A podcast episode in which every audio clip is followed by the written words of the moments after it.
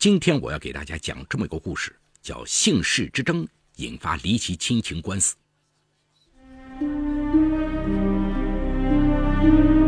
法治故事耐人寻味，梁辉讲述不容错过。刘浩然的母亲今年四十四岁的刘晓霞，原是辽宁省抚顺市毛纺厂的一名保管员。一九九四年十一月，他经人介绍。与在市有色金属公司工作的吕文峰相识，第二年春天，两人结了婚。由于婚前缺乏了解，结婚后的刘晓霞和吕文峰经常发生争吵。一九九六年五月，刘晓霞生下儿子吕浩然，只是吕文峰已经调到沈阳的省公司工作，一家人只有在周末才有机会团聚，但距离并没能产生美。两人反而吵得更厉害。二零零零年，刘晓霞和吕文峰协议离婚。为了争得儿子的抚养权，离婚时双方都称，如果儿子归我抚养，以后不要你出一分钱。法院最后将孩子判给了刘晓霞抚养。当时，刘晓霞拒绝吕浩然付抚养费的态度十分坚决。法院在离婚调解协议书上。便只写明两人所生儿子由刘晓霞抚养，而未提出吕文峰是否应给付抚养费的问题。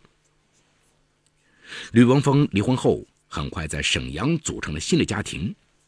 虽然也有不少人给刘晓霞介绍对象，但因为他总担心儿子会受委屈，而一直没有再婚。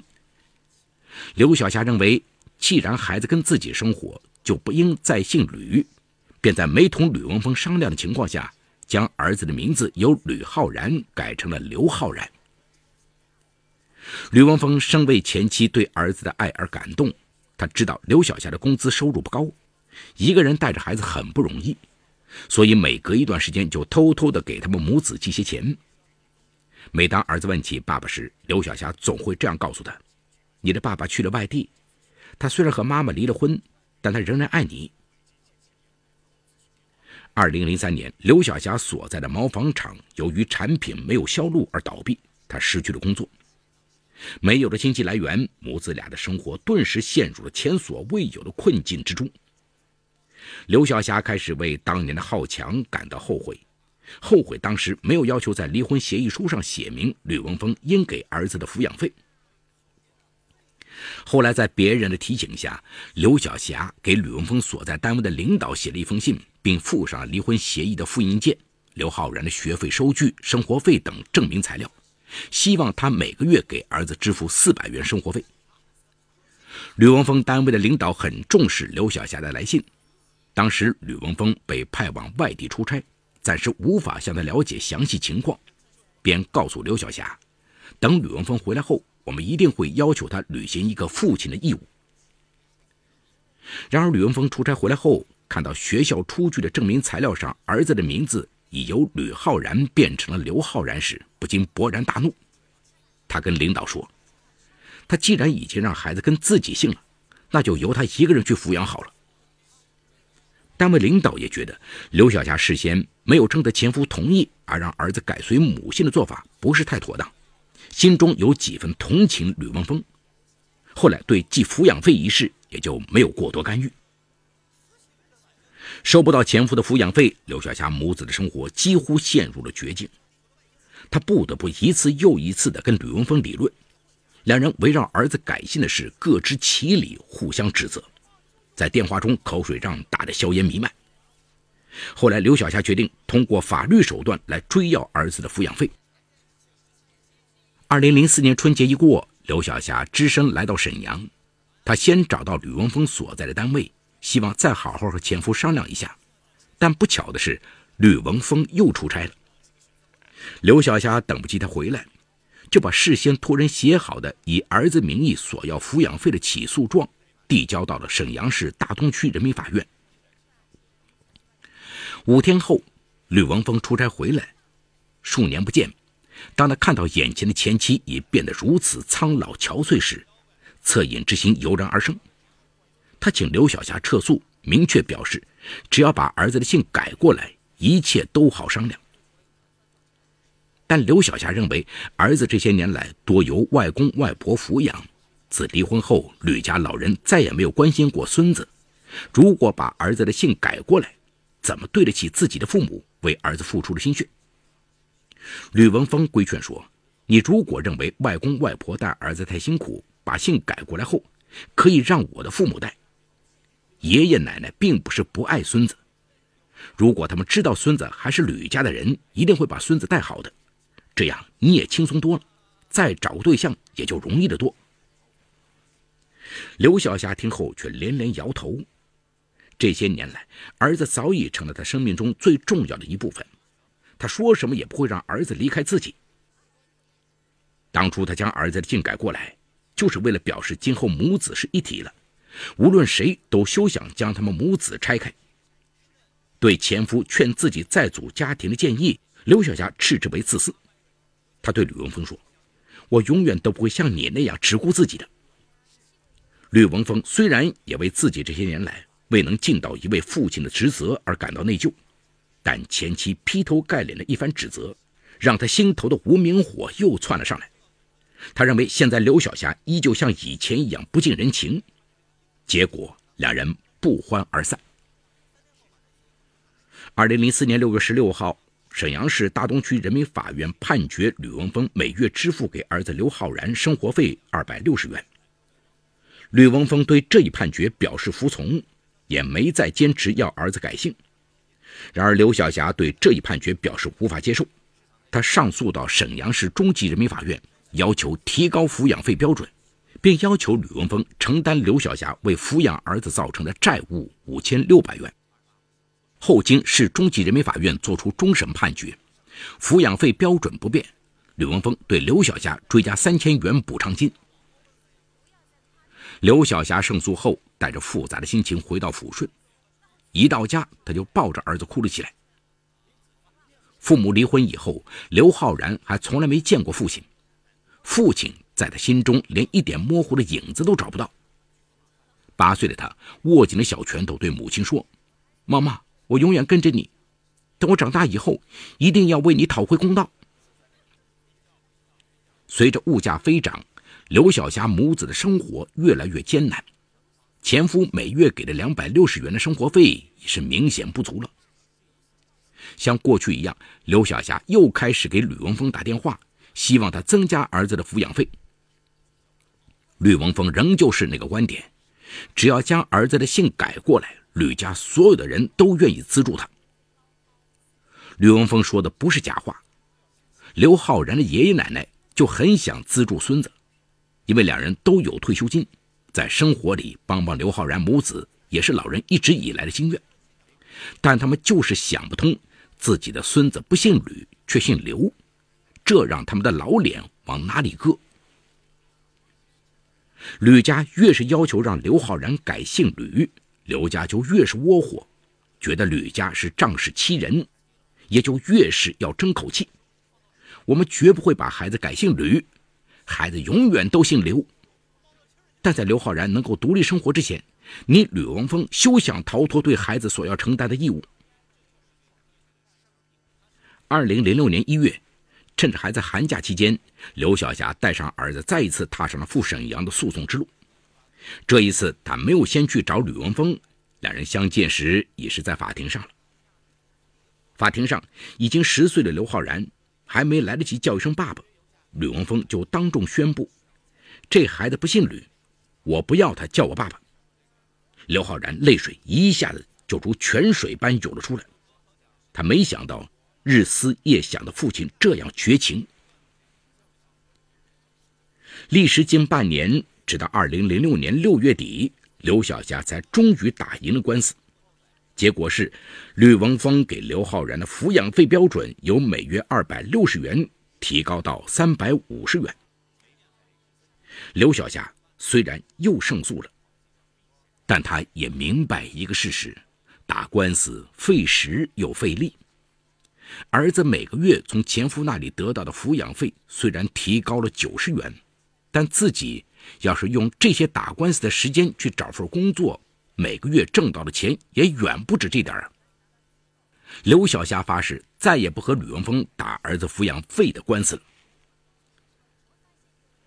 二零零八年，刘浩然上初中之后，生活费和教育费的支出越来越高。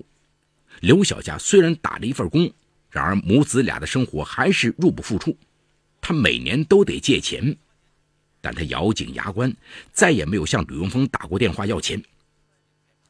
可是灾难并不因为刘晓霞的要强就不降临到他们母子身上。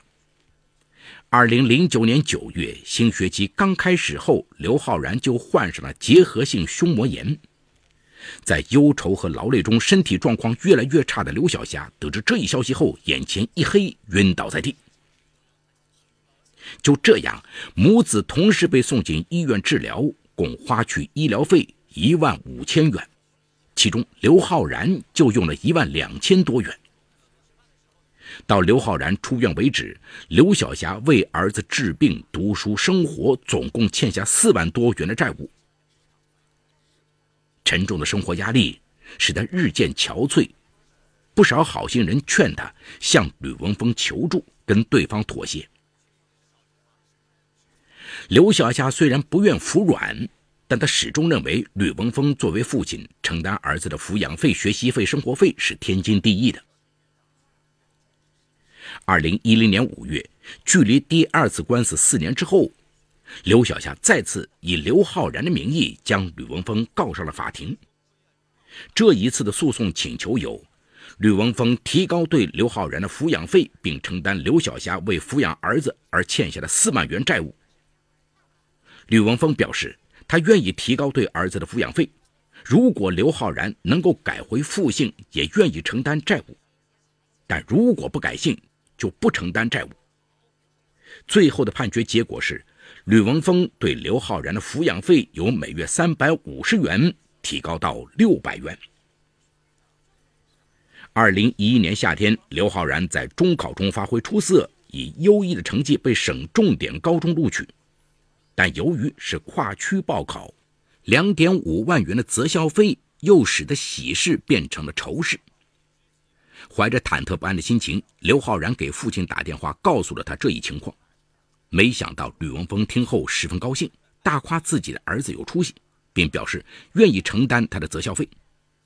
但后来又向刘浩然表示，如果他不改回复姓，就只有再向法庭申诉。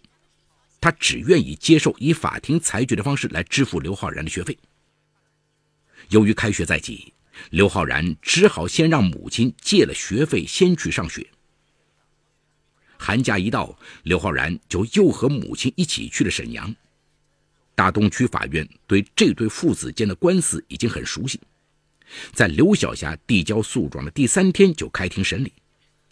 在与双方充分协商后，法庭最后判决，吕文峰除继续向刘浩然支付每月六百元的生活费之外，同时负担刘浩然在高中学习期间的大部分费用，共计四万元整。吕文峰当庭服判，并对法官说：“我不是不愿意给钱，而是这么多年官司打下来，已经习惯了通过法庭裁决的方式来承担自己做父亲的义务。”并再一次向前妻和儿子表示。只要刘浩然把姓改过来，自己不但愿意承担他将来上大学的费用，而且每年的假期他都可以到沈阳来住。然而，刘浩然在自己的姓氏问题上却像母亲一样坚定。他表示，为了不让母亲伤心，自己永远都只能叫刘浩然。这第四场官司结束之后，吕文峰因饱受诟病，一时间心力交瘁。他以为刘浩然很快就要年满十八周岁了，成人之后的儿子有了行为能力，就不会再受母亲的胁迫来找自己打官司了。可没想到，一年多后，父子却再一次对簿公堂。二零一四年夏天，刘浩然在高考中顺利被东北财经大学录取，去大连念大学。又得交一大笔专科升本科的费用，要钱又得找父亲吕文峰，而吕文峰又只愿意在法庭裁决下付钱，所以刘浩然不得不再与父亲打第五场官司。此时刘浩然已年满十八岁，没有再委托母亲代理。二零一四年八月，他来到沈阳，向法院递交诉状，要求父亲承担他读大学的学费和住宿费等相关费用。大东区法院一审判决，吕文峰支付刘浩然上大学期间大部分教育费，共计五点五万元。吕文峰第一次对法庭判决表示不服，理由是法院判决超过了自己的经济承受能力，并指责刘浩然在刘家的教唆下抓住上大学的机会，在要钱方面不断得寸进尺。于是吕文峰第一次提起上诉。诉讼进入二审程序后，主审法官审情夺势，认为父子官司还是应该以情动人。于是要求父子多多见面，以联络感情，增加了解。吕文峰约刘浩然在家幽静的餐馆吃饭。饭桌上，刘浩然仔细地看着父亲，他发现父亲明显老了很多，增添了不少白发。从上小学至今，他已经与父亲打了五场官司。每次在法庭上见到父亲，他都有一种难以言状的痛苦。想到这里，刘浩然鼻子一酸。他觉得自己有些太难为父亲了。泪眼朦胧中，父亲仍在不断给他夹菜，让他多吃点。刘浩然哽咽着说：“爸爸，我们再不要打官司了，好不好？”那一次，刘浩然第一次与父亲有了深谈，父子俩还用手机拍了合影。在等待二审判决的日子里，刘浩然想到。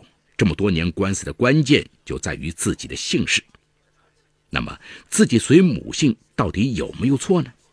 他希望法院能够给一个明确说法。再次开庭后，刘浩然没有将父亲的反诉放在心上。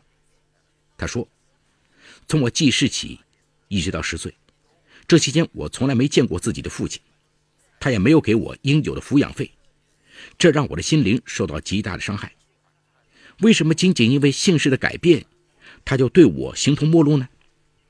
后来我终于和父亲见了第一面，但那是在法庭上，我还没来得及叫他一声爸爸，父亲就当众宣布，孩子不姓吕，不要叫他爸爸。从那时至今，我再没有在人前提过自己的父亲。从第一场官司至今，原因都是我不改回父姓造成的。父亲不是没钱抚养我，而是坚持要我改姓才给钱。而我国婚姻法明确规定，子女既可随父姓，也可随母姓。作为儿子，我姓父母哪一方的姓都没有错。我希望父亲能尊重我的选择。对儿子的指控，吕文峰则辩解说，他与刘晓霞离婚后，儿子由女方抚养，当时他主动提出给抚养费，但遭到拒绝。在这种情况下，自己仍然坚持给付，已尽到了一个做父亲的义务。然而，夫妻离婚后，儿子被改随母姓，事先根本没有征求自己的意见。前妻刘晓霞此举具有明显的侵权行为，特别是家中老人更对此无法理解。因此，双方后来越闹越僵。有每一次因儿子改姓而引起的抚养费官司，完全是刘晓霞一手造成的。在主审法官提出了当庭调解的意见后，吕文峰后来同意撤回自己的诉讼请求。二零一五年六月，关于刘浩然抚养费和学费的二审判决终于出来了。吕文峰负担刘浩然大学期间的大部分学费，共四点二五万元，并每月支付刘浩然七百元的生活费，直到大学毕业。对法院这一判决结果，吕文峰表示接受。好，故事说到这儿就告一段落。故事中人物都做了化名处理。